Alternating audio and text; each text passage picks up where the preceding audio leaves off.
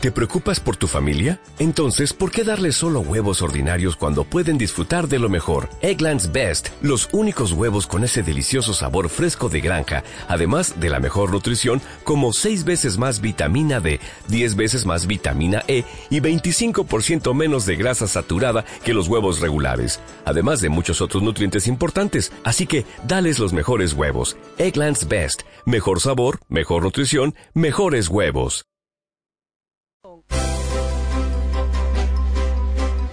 A continuación, en Radio Santa Cruz presentamos La Otra Cara.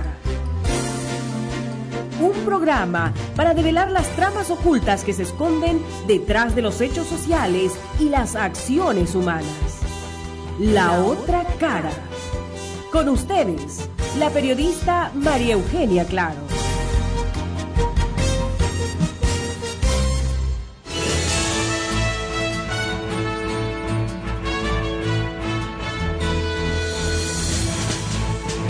Ser joven, ser joven y no ser revolucionario es hasta una contradicción biológica, decía el presidente asesinado en 1973, el mejor presidente que tuvo Chile, Salvador Allende. Y a esto hay que sumarle, ¿no? Lo que, mm, lo que se dice de la juventud. El joven es vehemente, el joven es impulsivo, el joven es inquieto, emprendedor, se arriesga. Es como ese pajarito que está enjaulado, le abren la puerta, se va aunque sea al fuego, a caerse, pero sale, busca libertad, así. Eh, hoy vamos a hablar de los jóvenes, la visión que tienen los jóvenes y van a llegar a nuestro programa, ya están acá y bueno, antes voy a saludar a toda la audiencia de Radio Santa Cruz. Un abrazo para las 15 provincias, para los nueve departamentos de nuestro país, para los hermanos bolivianos que nos escuchan en Suecia, en Suiza, en España y en Argentina. Pase adelante, joven. Saludamos a Camiri, baja la señal allá Radio del Chaco para todo el Chaco boliviano. Saludamos a las comunidades indígenas. Alguien en Itembeguazu está escuchando, mi madrecita, doña Elvia Bravo ya desde las cuatro y media ella está con la radio, me dice, ¿a qué hora? ¿A qué hora? Y ya estamos, saludo para ella. Un abrazo gigante, muchas gracias por seguir al lado de nosotros en esta vida, bregando para seguir adelante. Doña Elvia Bravo, allá en Itembehuazo, saludamos a todos los comunarios. En Gutiérrez también tenemos una sintonía grande, en, en Camiri, en el mercado y también en Choretti, muchas gracias. En Puerto Suárez vamos a saludar a don Jaime Rojas, allá baja la señal, dos emisoras, este programa La Otra Cara, Radio La Voz de la Frontera y Radio Culturas. En, Charagua baja la señal Radio Santa Cruz. Muchas gracias. Gracias, eh, William, por estar acá con nosotros. Buenas tardes. No te estoy despidiendo por si acaso, te estoy dando la bienvenida, ¿ya? ¿Cómo está, María Eugenia? Muy buenas tardes. Buenas tardes, pues, a toda la audiencia que cada viernes sintoniza Radio Santa Cruz para escuchar este su programa La Otra Cara. Como siempre, comenzamos el programa eh, saludando a todas las personas que sintonizan este programa. Y bueno, ya hemos saludado a Camiri, que es eh, uno de los lugares donde más sintonía tiene el programa, ¿no? Al Mercado Central. A don Cineón, que nos escucha de Correos de Camiri. El administrador, ¿no? El No, administrador de, de correos. sí, sí, de correo. de Sí, sí. Camiri. Y bueno, también saludar el día de hoy al distrito municipal número 12 que estuvo de aniversario. Acá en Santa Cruz, aquí ¿no? en Santa Cruz de la Zona Sierra. de Palmasola, todo Eh, eso, los ¿no? lotes, los lotes, ya. No, saludamos a ellos y bueno, el día miércoles estuvimos celebrando un año más del Día del Periodista. María Eugenia, a usted muchísimas felicidades, felicidades a toda la gente que trabaja aquí en Radio Santa Cruz y me voy a permitir hacerme eh, o hacerle a usted un pequeño homenaje, María Eugenia. Porque Pocha, ya va a empezar el William, ya usted- quiere hacerme llorar seguro. que no, usted no. siempre ha sido eh, una de las personas que en el ámbito comunicacional periodístico Pero no me eh, habías dicho eso antes, media hora que estamos ahí afuera, porque no me has comentado? No, la sorpresa, ya. era Adelante. una sorpresa, María A Eugenia. ver, muchas Mire, gracias. María Eugenia. Ah, ¿Se es el recuerda prim- eso? Claro, el Es primer la primera edición de Visión, Visión Z. Z. ¿De dónde Un lo ha gran sacado trabajo. eso? Este es mío, María Ah. Eugenia. Usted me lo En- el 2007, ¿no? No, es del 2009. 2009, 2009. Sí, justamente hoy me hablaron de los compañeros de Argentina, porque Visión Z Internacional Argentina lo suben en internet allá en Buenos Aires para todo el mundo, todas las páginas de, de Visión Z. Y me preguntaban si está el número uno de Visión Z en, en Internet no está el 1, no está, el 2, hasta el 10 no están. De ahí para adelante usted los encuentra todos los números en Internet. Muchas gracias, Pero aquí querido yo lo tenía eh, bien guardadito dentro de las cosas más importantes que tengo. Eh, usted sabe el cariño y el gran aprecio que le tengo. Siempre le lo he dicho, estoy muy agradecido con su persona por eh, la gran oportunidad. Ahora quiero que leas ese, ese subtitular acá, de acá a acá, por favor, esto. Solo eso. Bueno, decía, ¿no? Bolivia, indígenas, indios e indiacos. Esta nueva casta de, de resentidos, traidores y desclasados son conocidos como indiacos, porque ya no pertenecen a los indios ni a los indígenas, y son repudiados por mestizos y burgueses. Lo, lo que habrá es un enfrentamiento de indio contra indiaco, y es casi seguro que volverá a triunfar el indio. Eso escribía mi gran amigo y asesor personal en vida, Fortunato Esquivel, es una página que él escribió para nuestro periódico el año 2009 justamente y está en las páginas centrales, está en el número uno de Visión Z. Muchas gracias, me has traído mucha nostalgia de esa época cuando el Visión Z nació con el 80% de gente eh, de Argentina.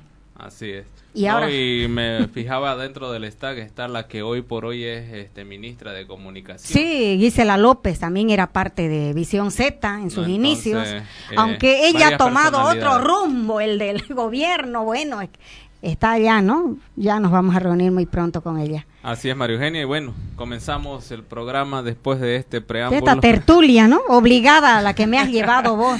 Ya. No, comenzamos como siempre dándoles el mejor consejo a nuestra audiencia, que es no tome Coca-Cola. ¿Por qué? Porque hace mucho daño. Causa hipertensión arterial, eh, causa... cáncer. Cáncer, gastritis, eh, hepatitis, diabetes e infinidad de enfermedades. Y se engordan demasiado y, luego van a dónde? A la, al médico y a la tumba.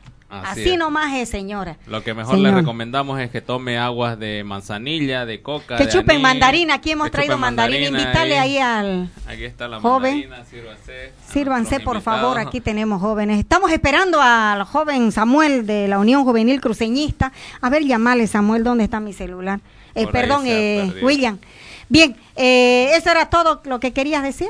No, y que ya está en circulación la nueva edición de Visión Z con noticias, crónicas, reportajes y muchas opiniones. Visión Z en Santa Cruz lo puede pillar en eh, la Plaza 24 de septiembre, en la Avenida Cañoto, en Camiri, en, la, en el kiosco Pepelandia, en eh, la Plaza Central de Camiri 12 de julio. Y en, la, terminal. En la terminal. En la terminal En La Paz, en el Prado, en la zona sur y en Plaza Murillo. Después en Cochabamba, en la plaza 14 de diciembre. Visión Z, la nueva edición. De septiembre en Cochabamba. 14 de septiembre. De septiembre. 14 diciembre, de dijiste. Visión y se ríe todavía. Se equivoca y se ríe todavía. La nueva edición de Visión Z, con noticias, crónicas, reportajes y muchas opiniones. Así es. Bien, ahora sí empezamos a saludar, ya estamos todos completos. Eh, voy a empezar por la, por la derecha, porque corresponde. Por favor, el micrófono acá. Samuel Ruiz, eh, dirigente. Estamos con el micrófono saliendo a full. ¿Allí en controles, el micrófono? Ya, muy bien. Buenas tardes, Samuel Ruiz. Él representa a la Unión Juvenil Cruceñista acá en Santa Cruz. Bienvenido. muchísimas gracias otra vez por aquí visitándola y presto para lo que la población necesite conocer de todo lo que se está concediendo, ¿no? Así es, necesita escuchar la voz de los jóvenes, esa voz bien entusiasta, vehemente, con fortaleza, con fuerza, pero con respeto. Voy a saludar a este lado a, a Marco Antonio Cuentas. Él representa al grupo Columna Sur en Santa Cruz, en Bolivia. Buenas tardes, bienvenido. Muy buenas tardes, una vez más. Eh, gracias por la invitación. Es la segunda vez que visitamos tan prestigiosa radio y tan educativo programa un saludo también a los panelistas, un saludo a toda la sociedad cruceña y a esa juventud revolucionaria y bañista que tenemos y nos escucha. Así es. Bien, yo voy a saludar a los dos jóvenes un ratito. Ellos no estaban dentro del programa, pero han venido.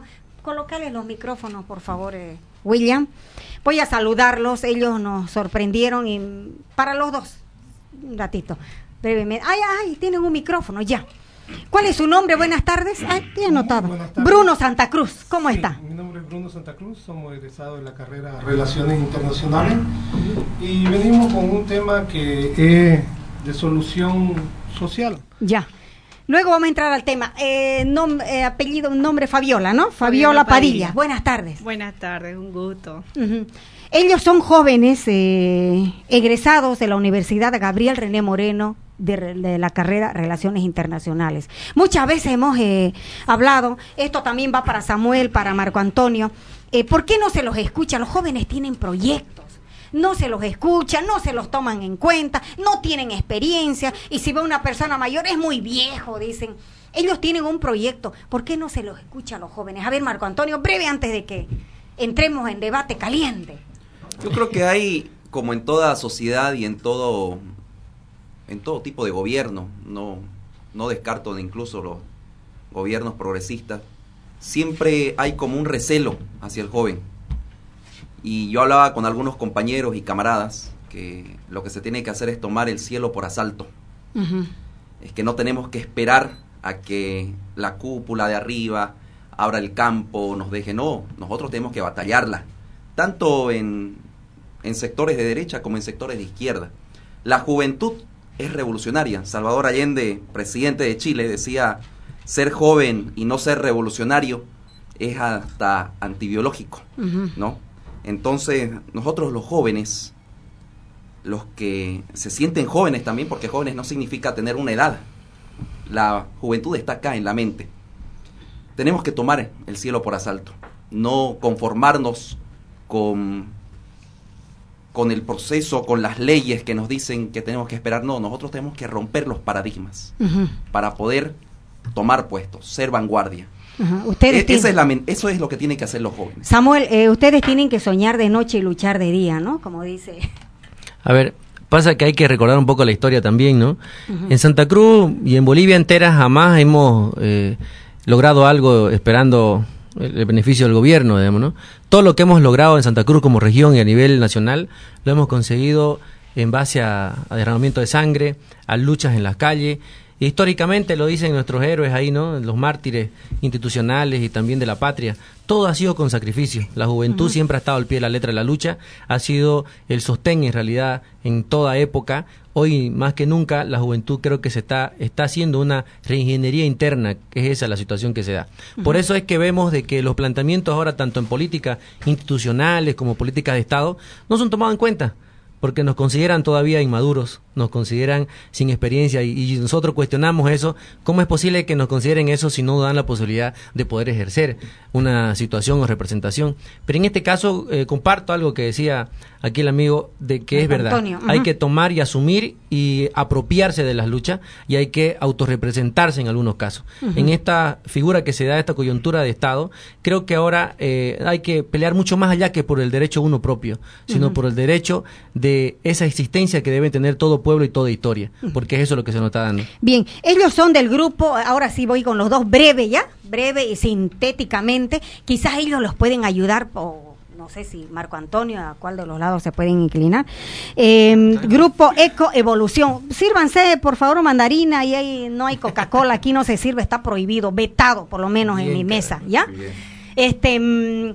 A ver, eh, Bruno Santa Cruz, ustedes se han conformado hace años. Nadie los escucha, tienen un proyecto, pero pero que es vital, como es el agua. Cuando todo mundo escucha a un joven exponer, dice el agua se va a acabar algún día. La gente, los mayores se ríen, otras personas, otros jóvenes también se ríen, ¿no? Ustedes tienen un proyecto. ¿Quiénes los han escuchado? ¿Dónde está ese proyecto? ¿En qué consiste? ¿Qué quieren hacer con ese proyecto? Ah, lo interesante del caso es que ya hemos visitado gobernación, alcaldía, presidencia, ministerio. Y ah, en el Ministerio de Agua fue de mucho agrado, pero no hubo el impulso suficiente. No sé si será falta de tiempo o, o quizás de recursos. pero es un proyecto tan interesante que es autosustentable y al mismo tiempo este, genera genera uh, bastantes trabajos en diferentes áreas.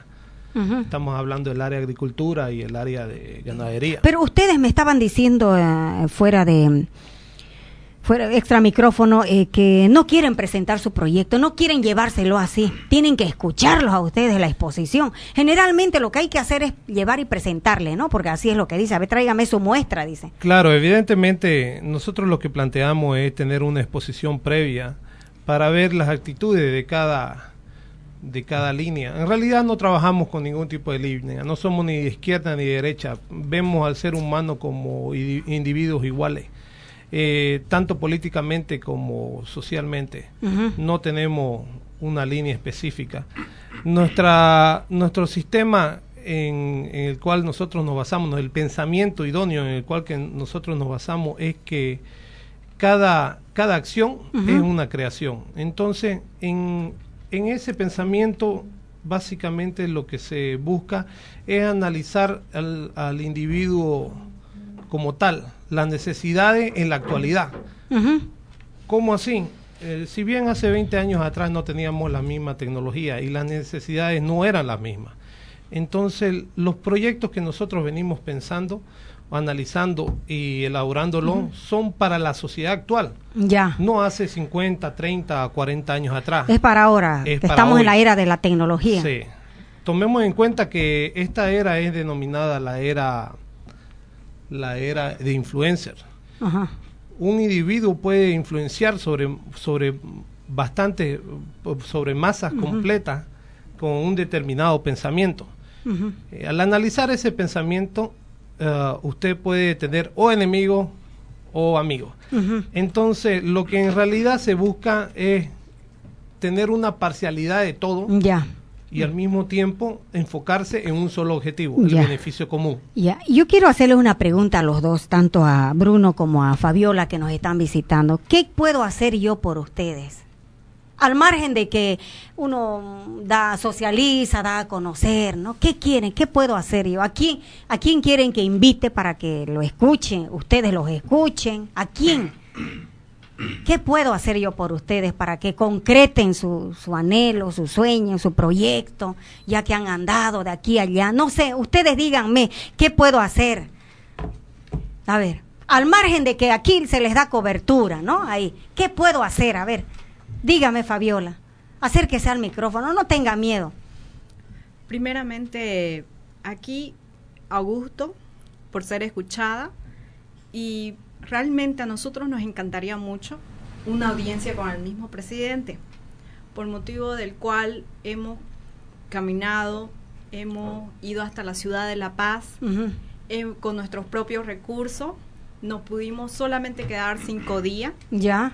Aunque nos hubiera gustado mucho quedarnos más tiempo ya para lograr nuestros objetivos, pero no se pudo Sí, a veces no hay recursos, ¿no? Porque para viajar a La Paz hay que tener para el pasaje de ida y de vuelta, allá se come, allá se duerme, ¿ah? Todo eso, ¿verdad? Y peor si aún, si uno es joven, tiene su proyecto, tiene su sueño y nadie lo recibe, nadie le da bola, se vuelve más deprimido aquí a encerrarse. No hagan eso. Yo les doy, de momento, ¿qué puedo hacer? Este jueves va a estar el presidente en la Federación de la Prensa.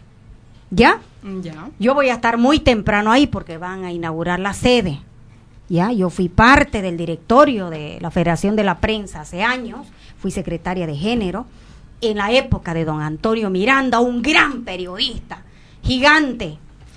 Em, él va a estar ahí. Ustedes preparen su cartita y yo voy a estar ahí para que como él tiene su seguridad, quizás hablarle a su seguridad y ustedes puedan entregarle personalmente al presidente y él puede comprometerse y decirles, mire jóvenes, yo los espero, o venga, venga, le va a decir, anote, los voy a recibir a ellos. Quizás eso podemos hacer, ¿les parece? Perfecto. Bien, entonces este jueves, ¿qué fecha es ese jueves? William. 18. Jueves 18, ¿ya? Por lo menos está eso en agenda de del presidente que va a venir a la Federación de la Prensa para que ustedes puedan ser escuchados. Que una cartita, no está por demás ahí. Dos minutos que conversen con el presidente ahí. ¿No es cierto? ¿Sí o no? Sí, al menos para darle una introducción. Es una... Es, sería un de algo Y el presidente Morales es un hombre accesible. Nunca ningún presidente se había acercado así tanto al pueblo, de verdad. Esa es la verdad. ¿Ya? ¿Les parece? Sí, perfecto. Ya, muy bien. Yo quiero agradecerles mucho, eh, Juan Carlos. Pueden quedarse si quieren, Fabiola también, y pueden participar en el momento que ustedes así lo, precisen ya en este. Ya, ya quédense, ya, muy bien. Bien, ahora empecemos, este. Marco Antonio y Samuel, siga con la mandarina. Usted aquí está el basurero, no hay problema. ¿Ya? Está deliciosa. Delicioso está, ¿no? Eh, Marco Antonio, América Latina en estos momentos, ¿cómo está? Si tenemos que resumirlo en, dos, en un minuto, digamos. ¿Cómo está? ¿En manos de quiénes está? ¿Sigue siendo el patio trasero de los Estados Unidos como era antes? ¿Cómo está esta América Latina en general? Hay una lucha interna ¿no? entre un movimiento progresista que tiene apoyo del sector socialista de América Latina y hay otro sector obviamente que es de la burguesía y la banca privada que no van a dejar eh, que sus intereses sean afectados. Y eso va desde lo político hasta lo económico. En el caso de en el caso argentino, por ejemplo, estamos viendo cómo prácticamente el gobierno argentino ha entregado todo lo que es la economía a los medios privados. Ha quitado todas las reformas sociales que hizo la presidenta Kirchner. En Brasil vemos un, algunos lo llaman golpe de Estado, otros dicen, dicen que fue una maniobra legal, pero en síntesis es que se sacó a una presidenta democráticamente elegida que era Dilma Rousseff. Ya. Prácticamente en un estado de privatización también, volviendo al sistema neoliberal, tratando de que Lula no vuelva a gobernar. El día de ayer vimos cómo el presidente Lula salió de, del juicio, o una de las etapas del juicio, donde no pudieron demostrar nada. Él esperaba que le pongan papeles. candidato, ¿no? Correcto. Y está en esa lucha, porque saben y están haciendo todo lo posible para que Lula no se vuelva a postular, porque según las encuestas que se da, es el posible ganador para la presidencia del Brasil. Ya, ahí, ahí lo dejemos, en dos países. Samuel, ¿cómo está América Latina desde su visión de usted? Em, Marco Antonio habló de dos países, rapidito, Argentina y, Brasil. En Argentina hay un gobierno entreguista, un gobierno casi dictatorial, dice, y en Brasil ha habido un golpe de Estado contra Dilma Rousseff. ¿Cuál es el criterio? Bueno, en toda Latinoamérica ha habido una injerencia de los sectores privatizados. En este caso, digamos, hay una corriente supuestamente socialista demócrata eh, con, un, con un disfraz democrático con los movimientos sociales y populares para eh, mantener una dictadura en toda Latinoamérica. Esas son las corrientes que se han venido dando y los resultados de ello son lo que se vive ahora en Venezuela. Lo que posiblemente nos puede pasar a nosotros acá en Bolivia, porque desde el momento que se comienza a meter mano en el Poder Judicial, bueno, en los diferentes, en los diferentes órganos del Estado que deberían ser manejados independientemente para hacer el equilibrio de poder, para garantizar la democracia del ciudadano común y corriente. Esos son los, los poderes en realidad que se unen para hacer un atentado contra el derecho constitucional de todos estos países que ahora se ven vulnerados sus derechos ciudadanos. Es netamente eso, no hay que disfrazarlo de otra manera, ni tampoco decir aquí hay que hablar las cosas como son, porque el ciudadano tiene que escuchar lo que todos los días estamos hablando en las calles.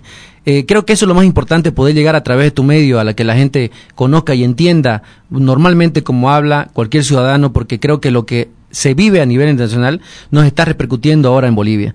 En la falta de producción, la falta de desarrollo, falta de exportar eh, varios trabajos del tema agrícola, son lo que nos repercute ahora. Por eso digo que las políticas de Estado tienen que ser claras y definidas y sin embargo este gobierno ahora tiene varias falencias en esas áreas, donde ahora nos vamos a ver perjudicados de aquí a unos años, ya nomás con el tema del gas, es puntual, el tema del movimiento energético. Eh, son varias las cosas que repercuten a nivel internacional. ¿Estamos mal en Bolivia? Estamos mal en Bolivia porque no hay una eh, política de Estado clara y definida. Estamos haciendo políticas parche, políticas que pueden beneficiar a un sector, pero no a la ciudadanía si es o no es masita, si es de izquierda o no es de derecha. Aquí hay que trabajar por el ciudadano común y corriente, por todos, porque creo que cuando uno comienza a asumir un papel de mandatario de Estado, hay que ser, como decía mi abuelo, hay que ser el padre de la nación, hay que velar por todos los hijos, los grandes y los chicos. Marco Antonio, estamos mal en Bolivia, dice. Eh, a ver. ¿Sabe qué? La, yo creo que la pregunta deberíamos dársela a la burguesía cruceña, a la burguesía paseña y cochabambina, que es el eje central de, la producción. Nunca antes le había ido tan bien a la burguesía desde que entró al gobierno. Yo soy más partidario de una, desde el punto de vista socialista, ¿no? El gobierno es un gobierno progresista, que no tiene una intención de girar hacia el comunismo, socialismo y una dictadura totalitaria y demás epítetos, ¿no? Es un gobierno progresista de tinte nacionalista que tiene dentro de ellos movimientos socialistas, movimientos progresistas. Habría que preguntarle a la burguesía cruceña cuánto fue el ingreso económico en todos estos años a comparación del gobierno, por ejemplo, de Tuto Quiroga, de Gonzalo Sánchez de Lozada. Una vez que se toma la decisión de que el Estado vuelva a ser partícipe o controlar los recursos estratégicos de la nación, hubo una inyección económica fuerte. Aparte de eso, de la inyección económica fuerte, eso también va también inyectando hacia la burguesía. Yo me acuerdo en los primeros inicios del presidente Morales, cómo la burguesía cruceña, la paseña, toda la burguesía nacional en realidad, le hizo una guerra total, una guerra fuerte, dura, desastrosa, desde tintes racistas, eh, menosprecios, etcétera. Pero la burguesía tiene siempre algo claro, tiene conciencia de clase. Y sabe que si, por más que sea un gobierno con piel morena, como el presidente Morales, o esté con indígenas, etcétera, la burguesía ve lo económico, no ve el rostro. La burguesía entonces, un sector de la burguesía cruceña, paseña y cochabambina se entró al gobierno, los que gritaban en contra del gobierno, están siendo partícipes del proceso de cambio, como se, como se lo llama. Habría que preguntarle a ellos cómo están, habría que preguntarle a los señores de la CAO cómo están, cómo, les ha ido todos estos años. Samuel, ¿cómo está la burguesía? Dice acá, eh, a ellos hay que preguntarles. Habría que preguntarle, ¿no? Porque el gobierno estaba muy, muy vapuleado. Claro. En, en sus inicios y era la, la oligarquía cruceña la que arremetía contra el gobierno. En realidad no, hay que ver las cosas de otro contexto en realidad. Yo soy un ciudadano común y corriente a pie, que trabaja el día a día, no soy ni funcionario de Estado, municipal, ni, ni de una burguesía en Santa Cruz. Creo que eso es lo más importante cuando hablamos de política o damos una opinión para que el Estado y los ciudadanos común y corriente entiendan, hay que hablar de la postura de uno. Yo como ciudadano común y corriente, como empresario joven, me veo con un montón de ciertas trabas del Estado y de la competencia. En este caso de estos eh, órganos o instituciones que deben fortalecer a las empresas privadas, particulares, medianas, chicas y bueno, que aparezcan, ¿no? A generar desarrollo de empleo. Sin embargo, vemos estos sectores que más bien siempre están con un pacto eh, con el Estado, que obviamente es, lógico, tiene que haber la, la vinculación con el Estado, es importante el reconocer el Estado, las leyes, pero cuando vemos pactos ya, ¿cómo les puedo decir?, eh, sinvergüenzas en estos casos, cuando se hablaba y se ponía una posición desde el, los empresariados cruceños, que eso es evidente, no hay que callarlo, es evidente que cuando se oponían a las políticas de Estado, hoy lo vemos con ello comulgando. Y entonces digo yo, ¿dónde están las políticas claras del gobierno? Cuando dan a un sector, cuando comienzan a gritar. Le quitan al otro cuando comienzan a joder verbalmente como hablan ellos. Miren ahora en el tema de salud, por ejemplo. Es un tema vital para la ciudadanía y no lo están tomando como una política seria de Estado. Pero sí lo ven como un tema privatizado. Sí lo ven como un tema de que el que tiene plata se hace atender en Santa Cruz. Ahí está el, ejemplo, ahí está el ejemplo del mismo presidente. Se va fuera del país para hacerse atender. ¿Por qué no invertimos en Bolivia? ¿Por qué no invertimos lo para tener mejor hospital? Para tener tecnología en medicina, para tener los mejores profesionales. Hagamos como se hicieron, bueno, aquí cerquita a otros países. En Chile se mandó al exterior o a preparar mejores elementos para que luego vuelvan a sus países y comiencen a invertir esa calidad de conocimiento, esa calidad humana, invertir en recursos humanos. Chile, Eso es lo que no hay. Chile es un buen ejemplo para de democracia, en realidad, de progreso, todo, de gobierno. Todo país tiene su forma de vida y de cultura. Toda política de Estado tiene sus aciertos y desaciertos. Lo que hay que rescatar de todos los gobiernos y los, líderes en estos casos que estuvieron y pasaron es lo bueno. ¿Ya? Y lo bueno de esto son las políticas que fueron acertadas. En este caso, por ejemplo, que hablamos específicamente si la burguesía cruceña está o no está mejor, obviamente que los índices de, de mejoramiento personal, institucional y empresarial son elevadísimos. Han ganado más plata que cualquier otro gobierno en este de Evo Morales. En los anteriores, pues era una política todavía antigua. Ahora la tecnología nos invade, es favorable para todo, para competir y en, producción e inversión también, donde nos vemos en una situación cómoda hasta el antes, perdón, después, hasta el 2000, eh, si no me equivoco, 2010, 2012 todavía con problemas de Estado, pero había una ascendencia en la economía. Sin embargo, ahora ya estamos descendiendo ya. Y ahí está el problema por la falta de políticas claras y definidas, porque se le da un sector de acuerdo a conveniencia política, a la CAO, a, la COP, a la Central Obrera, a, bueno, pues a un montón de sectores que supuestamente aglutinan el sector social.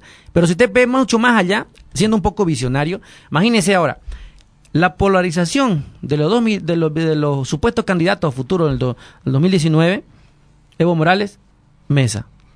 ¿Eso qué significa? Una polarización ridícula, le puedo decir yo. ¿Por qué? Porque se supone que primero están de acuerdo por el país, después utilizan la lucha por, por el, contra Chile, contra el agua, contra el mar y muchas otras cosas que se pueden inventar, pero sin embargo, ¿dónde está el principio de respeto y ético del país? De tener candidatos idóneos, candidatos que no tengan, no entren en un proceso de corrupción, eh, eh, mandatarios de Estado que no tengan esos antecedentes como la, la, doña que tenía de amante o de esposa o, de novia. ¿Sabe qué? Esas son las cosas que este país ya no tiene que volver a suceder. Tenemos que implementar nosotros los jóvenes. Es ahí donde hay que hacerse escuchar como jóvenes. Para que aquí los amigos también puedan ser escuchados con sus propuestas y proyectos y no que digan, ah, son de, de este partido y son del otro. Ah, entonces escucharlo este y el otro no. Entonces, con esto yo quiero terminar, María Eugenia, diciendo de que los jóvenes debemos generar espacios si no nos escuchan, tenemos que hacernos escuchar. Pues irnos a la plaza y decir ahí tal día se convoca a una eh, audiencia pública donde se invitan autoridades y si vienen bien y si no también. Ya ustedes son los más indicados como prensa en dar cobertura qué proyectos pueden ser trabajados y qué proyectos no. Donde se tienen que buscar los mecanismos como jóvenes. Es simplemente eso en realidad. Tenemos que asumir la lucha. Marco.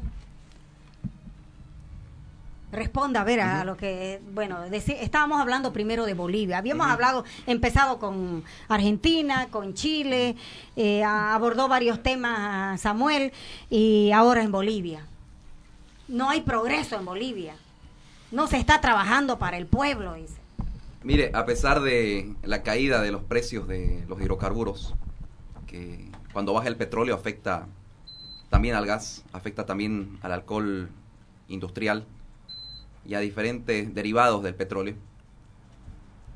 A pesar de eso, el gobierno tuvo una política económica ya preveyendo eso. Al prever eso, logró crear un colchón económico. Porque si no, ahorita estuviéramos en el mismo problema tal vez de Venezuela.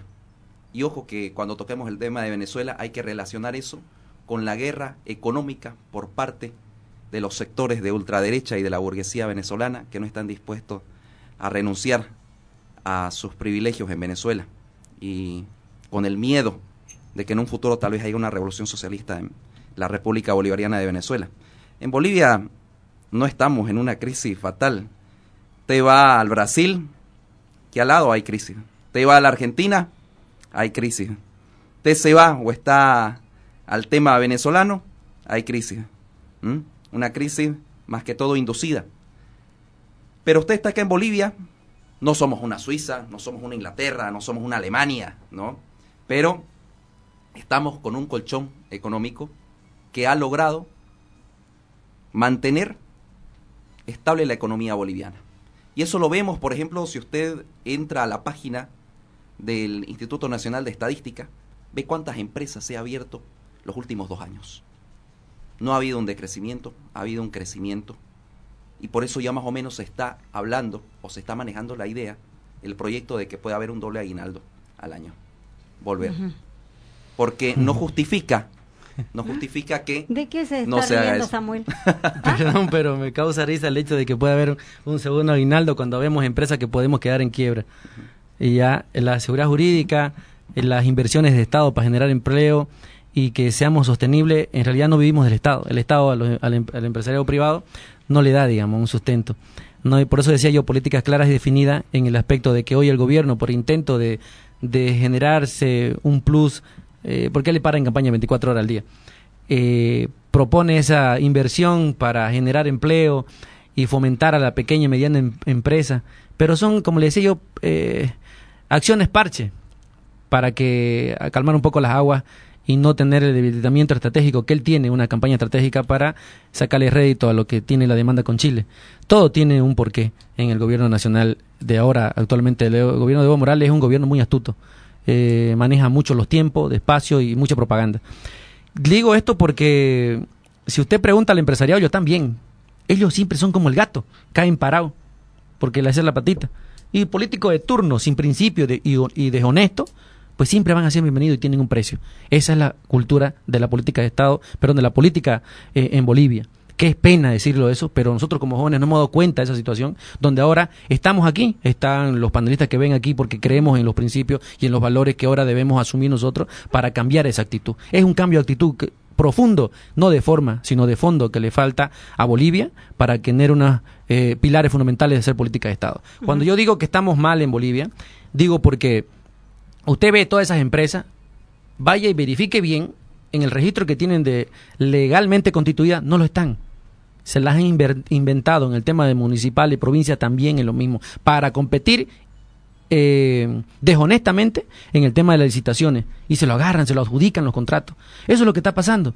En el mal manejo de los municipios, el manejo de los recursos de, la, de las subgobernaciones que hay, por ejemplo, también es lo mismo. hay una corrupción enorme en Bolivia donde se lo está tapando con situaciones mediáticas y usted no puede ir a demandar a nadie porque nadie le mueve un papel si usted no pone un peso. Marco Antonio, hay mucha corrupción, hay un mar de océano de corrupción, estamos nadando o no. No ha habido un gobierno que no se salve de la corrupción. Yo me acuerdo cuando el presidente Rafael Correa decía, ¿y usted va a eliminar la corrupción? Le pregunto a un periodista. No, no voy a poder eliminar la corrupción, pero vamos a intentar luchar contra ella y vamos a poner todo el aparato del Estado. Pero decir que vamos a hacer un gobierno donde no haya corrupción es una mentira desde la Alemania de Hitler hasta la Rusia de Lenin, hasta la Revolución Francesa de Robespierre y Danton, hasta en los gobiernos socialistas o siempre hay un ápice de corrupción. Siempre existe la corrupción. De alguna u otra manera se la tiene que combatir. Por ejemplo, hay algo que yo aplaudo del gobierno, que en los actos, por ejemplo, no he visto a ninguna en otro gobierno que hayan puesto en la cárcel a su propia gente. Por ejemplo, el ex alcalde del Alto fue puesto preso por el mismo gobierno. El, otras autoridades también, la misma Achacollo que está en un juicio, fue a iniciativa del gobierno. Bueno, pero la, el palo le viene, le viene, le dan, le dan, le dan que el gobierno es un gobierno corrupto, etcétera, etcétera. Sería una mentira negar que no hay corrupción y hay que luchar contra ella. No hay un gobierno perfecto que esté libre de la corrupción. ¿Usted cree que en la gobernación eh, son unas santas palomas? ¿En la alcaldía son unas santas palomas? ¿Cómo están en la alcaldía a su juicio? En todos los órganos del Estado siempre hay corrupción. Yo en la anterior entrevista le comentaba de que hay una complacencia de Estado en los tres niveles. Ya, eh, eh, digo complacencia porque municipal, departamental y gobierno nacional hay un pacto de Estado, un pacto de gobernabilidad, se puede, podemos llamarle. En ese pacto, creo que la, eh, la mejor manera de decir que y aceptar la corrupción no es la que el amigo aquí dice, el amigo. ¿Por qué digo esto? Porque creo que no debemos tolerar, tolerar cero tolerancia a la corrupción. En, sea la suegra de Evo Morales que está eh, detenida y hasta ahora no tienen que las pruebas. O sea, imagínense esa. Cuando la policía, eh, la Chacollo, y los otros allegados que son parientes lejanos y allegados a él. Hay un círculo vicioso en realidad del Estado, donde sacaron a una burguesía, un grupo de Estado que manejaba el Estado en realidad, porque esa es la realidad. Hoy hay otros nuevos dueños del Estado. Y digo, lamentamos mucho porque cero, cero tolerancia a la corrupción sería de que en el municipio de Santa Cruz lo metan preso cuando ya tenemos un caso dron cuando tenemos las demandas, cuando tenemos las pruebas de las licencias de funcionamiento para una tiendita, venden chicle, imagínense. Eso es cero tolerancia, debería ser, deberían estar presos todos esos individuos. En la gobernación igual por prestarse al cordón ecológico a que eso se lo trabaje de esa manera. En el gobierno nacional, el primer padre de la nación debe dar el ejemplo sea su segundo al mando, sea que el segundo que fue el, el, actor intelectual del caso terrorismo debería estar preso también. Todos los policías, ¿sabe qué hacen? Quieren que todavía para venir a declarar a Santa Cruz, donde es el juez natural, lo trasladaron en cierto caso a nivel nacional en La Paz. Pero la policía hay que rogarle y pagarle los pasajes para que vengan a, declarar y el Estado los encubre. Entonces, debe haber cero tolerancia a la corrupción, a la influencia política de poder que tienen. Creo que, pero si nosotros esperamos que ellos lo hagan, o porque nos dan un poquito de esperanza, no es suficiente. Por eso la juventud ahora tiene que asumir. ¿Cómo hay que hacer para que tengamos un gobierno cero tolerancia, dice Samuel eh, Marco Antonio? No, quiero aclarar una cosa que yo no dije que acepto la corrupción o la tolero. Existe y se tiene que luchar contra ella. Yo me acuerdo una cita que decía el camarada Vladimir Ilyich Ulyanov, Lenin, líder de la Revolución Rusa, en su gran libro El Estado y la Revolución. Él daba las tres tareas firmes para luchar en contra de la corrupción y el burocratismo incluso. Uno, y estas no son las tareas después del socialismo, sino las tareas cuando se está construyendo el socialismo. Ningún funcionario público puede ganar más que un obrero calificado. Segundo, todos los puestos de funcionarios públicos deben ser rotativos entre toda la sociedad. Cuando toda la sociedad es una burocracia, nadie es burócrata. Tercero, ningún ejército oficial, todo el pueblo armado. Esa era una de las tareas que Lenin hizo desde el inicio de la Revolución Rusa. Y obviamente habían castigos muy duros, que venían desde cadenas perpetuas, cadenas por un lapso, hasta, hasta penas de muerte por fusilamiento, donde prácticamente se bajó la corrupción en un prácticamente un 90%. Esa sería una manera. Esa sería una manera correcta, revolucionaria. Nosotros tenemos que manejarnos en marco, desgraciadamente, en marco del Estado burgués que tenemos. Las trabas del Estado burgués. Imagínate cuántos estarían en la horca Exacto, o tenemos, imagínese, pero tenemos que manejarnos en el marco del sistema burgués, en el marco del Estado burgués y sus leyes. Pero eso no significa que no tenemos que bajar los brazos. Claro. Espero que eh, tampoco soy una persona utópica que tenemos que esperar ese momento de, de las tres líneas que daba el camarada Lenin para llegar a tener una sociedad sin corrupción. Esperemos que podamos seguir construyendo esa tarea, aun cuando no esté el mismo gobierno, porque la historia es dialéctica en algún momento tal vez el gobierno no puede, no va a estar acá y tal vez lo reemplace otro. Y vamos a ver cuáles son las medidas que toman para luchar contra la corrupción.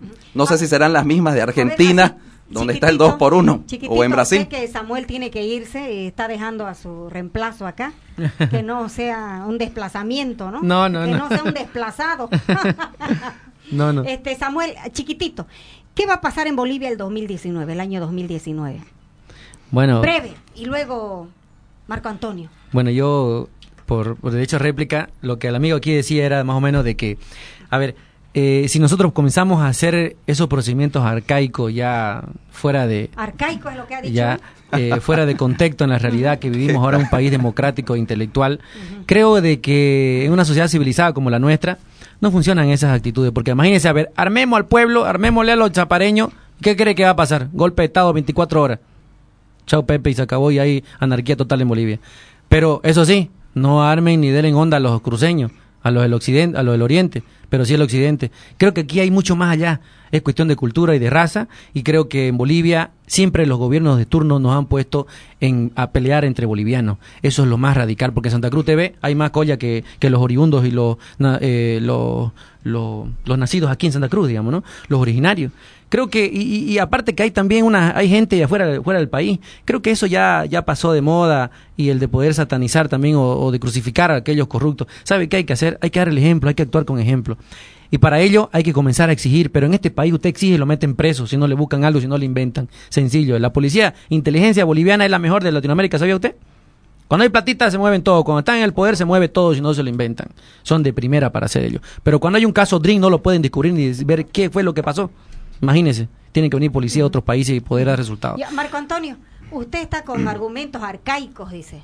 Está fuera de contexto. Imagínese, el, las medidas de, de la revolución rusa es que siempre toda revolución obrera campesina que se subleva en contra de la patrona es una son medidas arcaicas, ¿no? Eso no eso es un mal ejemplo, ¿no? El obrero, el obrero tiene que estar ahí metido en la fábrica y punto, no opina, no tiene derecho a gobernar, el campesino también metido en la tierra y punto. ¿No? Esas medidas arcaicas lograron sacar a la Unión Soviética o a la Rusia, que era de los zares, de ser un estado feudal a ser un estado industrializado. Ese estado arcaico y esas medidas arcaicas lograron derrotar a esas personas que creían en la raza superior, en la cultura superior, que eran los hitlerianos, fue esas medidas arcaicas y ese ejército obrero y campesinos que aplastaron al nazismo. Hace unos días se recordó el día de la victoria, cuando la Unión Soviética hizo la bandera roja con la hoja y el martillo en el Reichstag de Alemania. Esas medidas arcaicas llevaron al primer hombre al espacio. Esas medidas arcaicas dejó de una sociedad feudal en arados a una sociedad que tiene una bomba atómica para la defensa, a una sociedad industrializada, altamente tecnológicamente avanzada, que en el proceso de la burocratización que se le robó el poder a los obreros y campesinos, se apoderó de nuevamente la burguesía. Pero ahí está, ahí esas medidas arcaicas la podemos ver en esta Rusia de hoy, una Rusia que está luchando al lado, lomo a lomo y codo a codo con el gobierno del presidente Al-Assad en Siria, en contra de una justificación para una invasión extranjera. Esas son las medidas arcaicas que han logrado tener creo que estamos parte confundiendo de la, la cosa, digamos, ¿no? Cuando yo me refiero a las medidas arcaicas, a ver, pues propongamos, vamos juntos, si quiere, amigos, vamos juntos, hagamos un proyecto de ley, propongamos que haya a partir de mañana eh, la silla eléctrica, eh, hagamos un proyecto donde podamos eh, crucificar a esta gente que nos hace mucho daño al país. Creo que esas medidas son las que, es más, cuando se dio el tema de la violación, que se, le, se les dé la castración y el pena de muerte a los violadores, ¿quién la aprobó? ¿Acaso la propuso el gobierno? Cuando ahora sí está promoviendo el tema de la, del aborto y la quieren hacer aprobar, creo que esas medidas son las que no funcionan en el Estado. ¿Sabe por qué? Porque vuelvo a decir, la raíz de todo esto, los ciudadanos común y corriente lo saben, las políticas claras y definidas de dónde cree que vienen, de un sector social, de una de un sector afín al gobierno, al Estado. No, si preguntaran, gobernaran con el pueblo para el pueblo, seguramente que estaríamos todos nosotros los que estamos aquí consultándonos. Seguramente que cuando somos de autoridad estaremos cómodos en la silla y no consultaríamos otra vez al pueblo, ni tampoco propondríamos leyes que en verdad beneficien al pueblo. Cuando yo hablo de las medidas arcaicas son las que estamos viviendo ahora. Hablamos a nombre de una, de una supuestamente originaria actitud, que hay que hacer las reivindicaciones sociales. Sin embargo, vemos el fondo indígena, ¿a dónde se fue? A la reivindicación social de la lucha, al mérito de que, que porque fueron masistas, revolucionarios, cuando vinieron mandaron en su época, en el 57, cureñas a matar cruceños acá, a, Bolivia, el mejor derramamiento, el mayor derramamiento de sangre en, en Bolivia, y sobre todo hacer un cerco en el 2007 acá en Santa Cruz. O sea, esas son las medidas arcaicas. Cuando usted está en el, en el poder, pues aproveche a eso, a entender para qué es el poder, para ejecutar el poder, para hacer posible las cosas para el ciudadano. Breve, quería decir algo usted de... Ah, voy a hacer una acotación. Bruno Santa Cruz, a ver. Eh, usted lo miraba acá y lo miraba allá. Y me, me, provoca risa porque los dos vienen de... de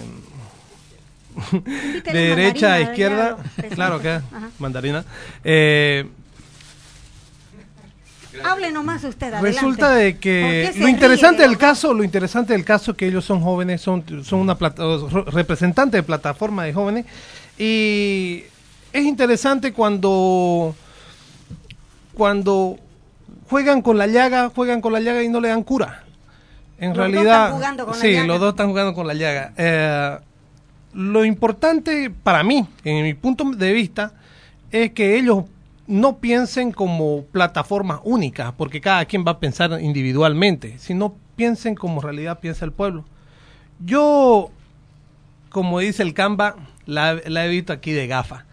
Este, lo interesante del caso es que siempre van a haber esas contradicciones de ambas partes, pero la clave del asunto es solamente una, dar solución, nada más. Yo creo que no necesitamos irnos tan lejos ni a Alemania, ni a, ni a Francia, ni a Inglaterra. Y, eh, creo que la problemática social se llama Bolivia.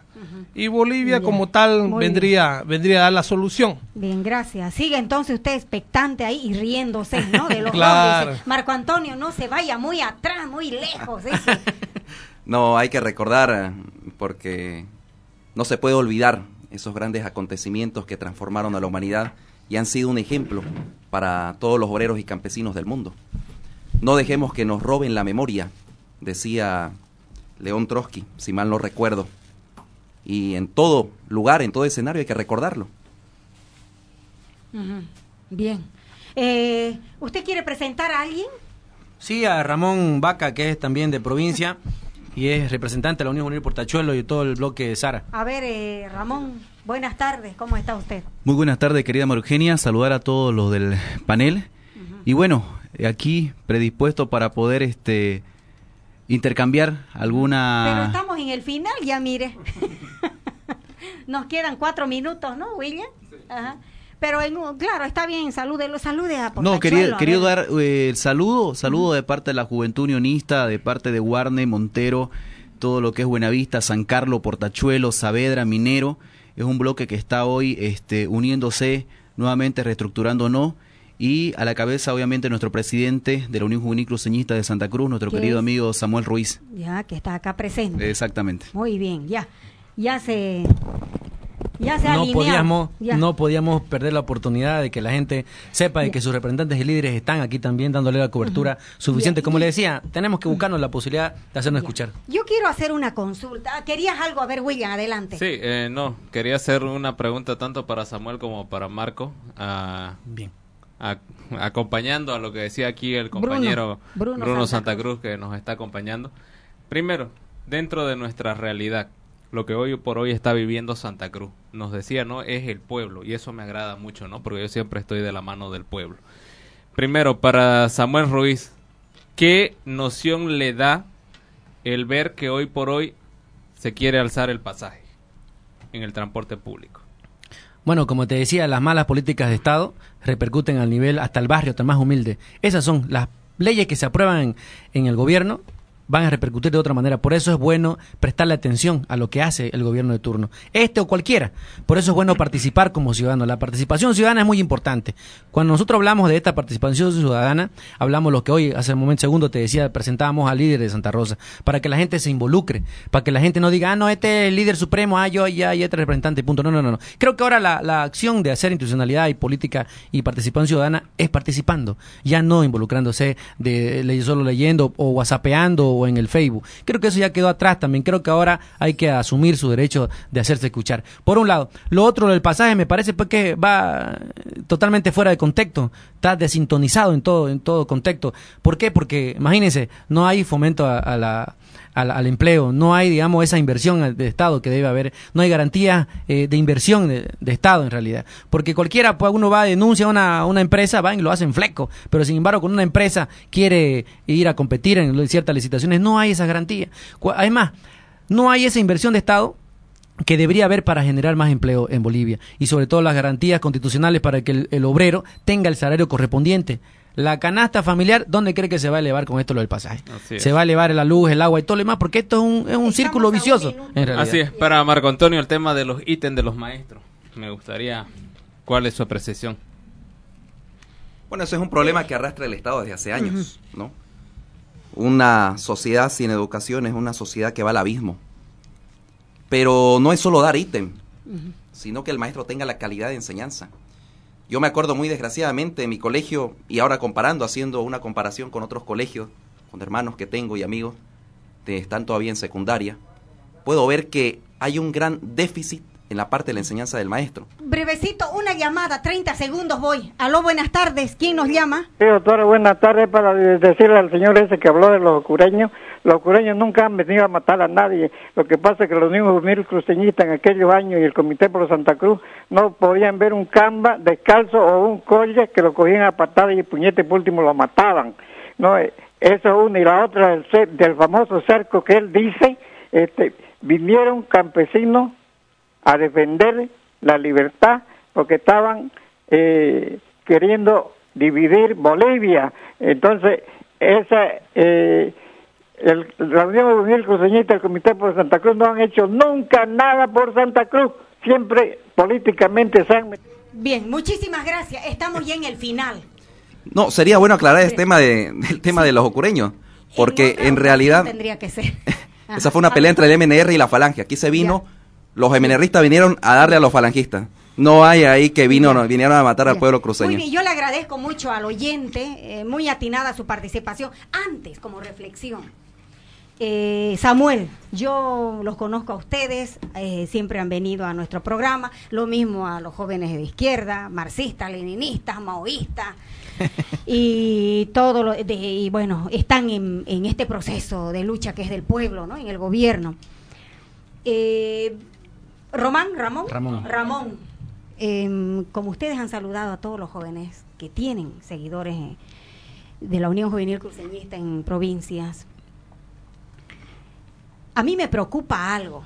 Ojalá que realmente cambie esa imagen que tiene el pueblo, el pueblo pobre de Santa Cruz, acerca de la Unión Juvenil Cruceñista, y ustedes lo saben. Cuando no eran quizás ustedes, eran otros que salieron a golpear a los campesinos, como este señor que ni le preguntamos su nombre al que nos ha llamado, ¿ya? Pero no nos dio tiempo, estamos en el final prácticamente.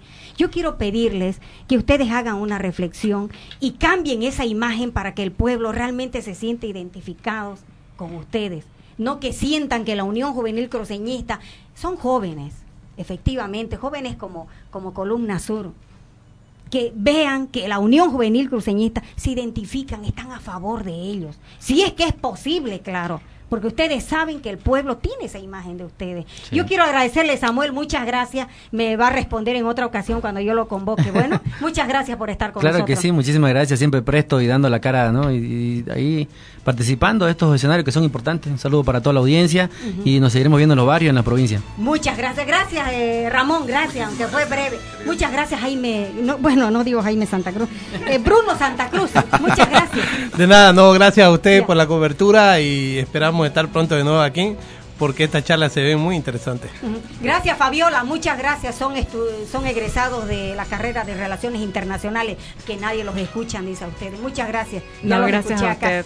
Gracias. Gracias, eh, Marco Antonio Cuentas, de Columna Sur. Muchas gracias a usted y un saludo revolucionario a todo el proletariado cruceño, a Columna Sur y a toda la juventud ibañista que tenemos en Santa Cruz. Así es. Muchas gracias, William. Gracias, María Eugenia. Hasta el próximo viernes. Será hasta el próximo viernes con otro programa La Otra Cara desde Radio Santa Cruz. La periodista María Eugenia Claros estuvo con ustedes con La Otra Cara. Un programa para develar las tramas ocultas que se esconden detrás de los hechos sociales y las acciones humanas. La Otra Cara. ¿Te preocupas por tu familia? Entonces, ¿por qué darles solo huevos ordinarios cuando pueden disfrutar de lo mejor? Eggland's Best, los únicos huevos con ese delicioso sabor fresco de granja, además de la mejor nutrición, como 6 veces más vitamina D, 10 veces más vitamina E y 25% menos de grasa saturada que los huevos regulares, además de muchos otros nutrientes importantes. Así que, dales los mejores huevos. Eggland's Best, mejor sabor, mejor nutrición, mejores huevos.